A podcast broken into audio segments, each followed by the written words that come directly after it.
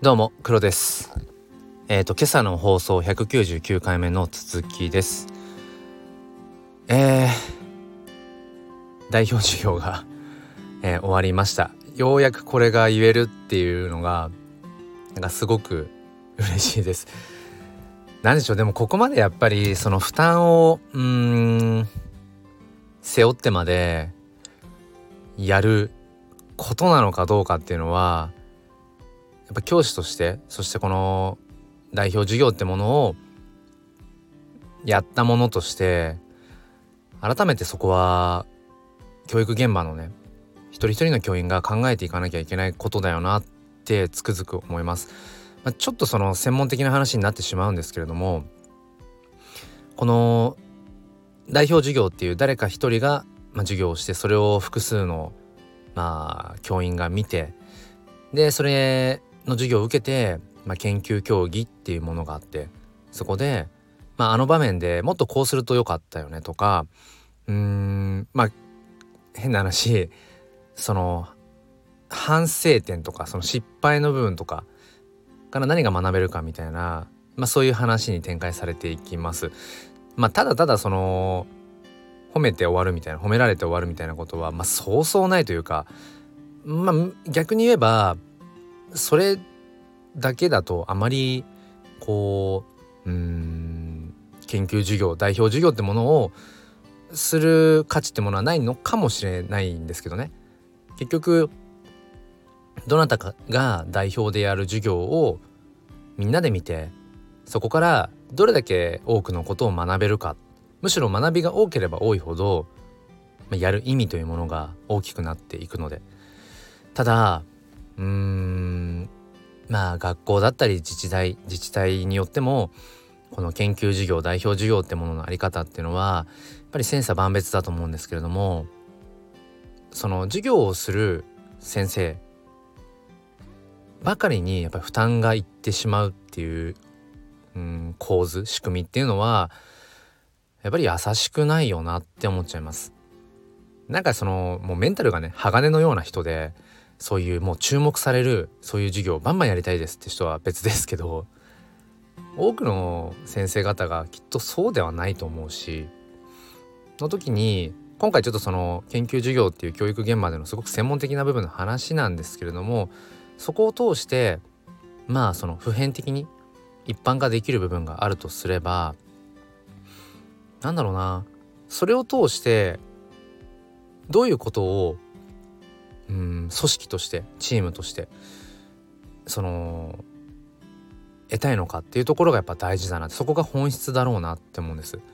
だから例えばその僕のね教育現場での話に戻すと、まあ、ある先生がこんな授業をしたいとしたいというかこういう授業をしようと思うっていう、まあ、いわゆるその指導案と言われる、まあ、授業プランですね、まあ、それをまず作る。でそれを、えー、複数人の先生たちでえー、まあ、見てもちろんそれは机上の空論なんですけれども実際授業ってやってみないと分かんないから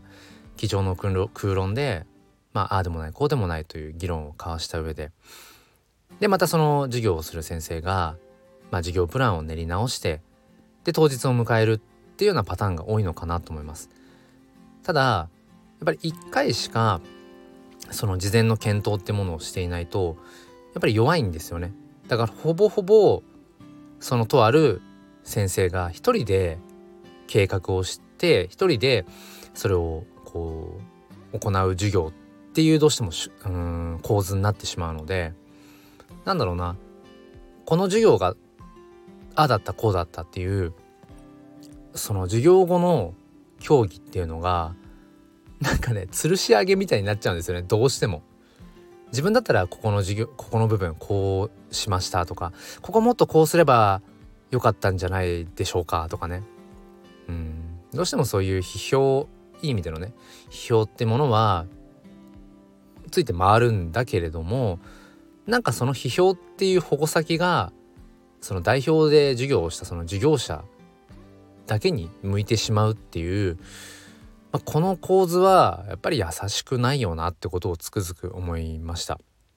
うん、じゃあそこを和らげていくためにはどうするこどうするん？どういうことができるかっていうとやっぱりその事前の授業プランの検討の例えば回数や時間っていうものをもっと3回4回とかもし取れたらね取れる時間がないんですけどね。現場にはそんな時間ないんだけどそういう時間が取れたならばやっぱりそのチームで組織でこういう、うん、教育をしていきたいからじゃあ、えー、とあるね誰々先生のクラス時間を、まあ、使わせてもらってみんなで考えた授業をやってみようよでやってもらいましたで振り返ってうんこういうふうに考えてたけどやっぱりここ成功だったねとか、うん、ここはやっぱりなかなか子どもたちの実態に合ってなかったよねとかそういう振り返りになるんですよね。そうすると結局そのいい意味での批判批評評価っていう部分がうんその一人の先生に向かないそんなことはね本当にうん今授業をした自分のねこの身をもって感じているところです。もちろん今日の授業を通して僕は多くのことをまた学べたしまた次にねつなげていけるななんてことを思ってるんですけれどもあの最後に一つだけあの思ってたほど今開放感に浸れてないっていうところです。もっとなんかずっと今年度かなり自分の頭の中にねずっとあった今日のその45分間っていう授業だったんですけれどもだからもっと終わったらあ終わったってなれるかなと思ったんですがあんまりね今そういう感じじゃなくてこの自分の気持ちは何なんだろうって紐解いてみました。そしたら多分なんですけど僕にとって今日のその研究授業っていうのは何ていうのかな？なんかこうピアノの発表会のそれとはちょちょっとというかそれとは違くて普段僕がその公教育うん、あくまでもその公教育ですね。の中で一斉授業決められたカリキュラム、うん、っていう中で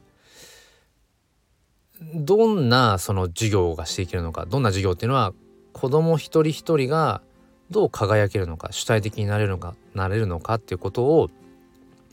ぱり普段から、まあ、試行錯誤していてその一コマをただただうんいろんな先生方に見てもらったに過ぎない。だから今日の授業が終わったからといってうん明日からも同じように子どもたちとの学びの時間っていうのは当然続いていくわけだし、うん、今日の授業が良かったかどうかっていうこともあるかもしれないけどでもそれはあくまでもうん僕が、子どもたちの未来のためにできることって何なんだろうっていうふうに考えているうんまたそのたった一歩にしか過ぎないんだろうなだから解放感っていうのとは違うのかもしれない。